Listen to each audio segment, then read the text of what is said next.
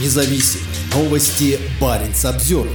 Несмотря на зимние морозы, Роснефть продолжает завоз грузов на Восток Ойл. Как заявляют в российской государственной нефтяной компании, этой зимой на строительной площадке масштабного арктического проекта в районе Енисея будет завезено до 700 тысяч тонн грузов.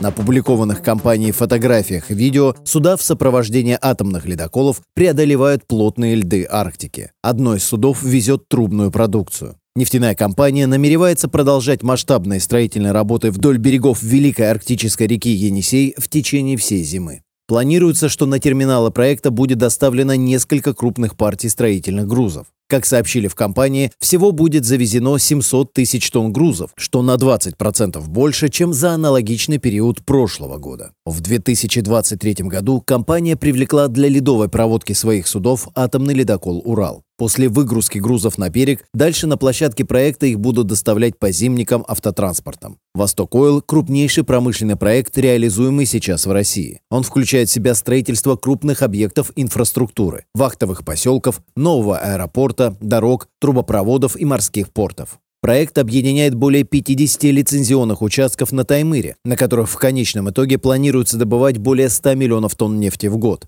Частью проекта станет строительство подводного трубопровода через Енисей. На Роснефть сильно давят сроки реализации «Восток Ойл». Глава компании Игорь Сечин неоднократно заявлял, что уже в 2024 году на проекте будет добываться более 30 миллионов тонн нефти. Почти вся нефть с Восток Ойл должна будет отправляться по Северному морскому пути покупателям в Азию.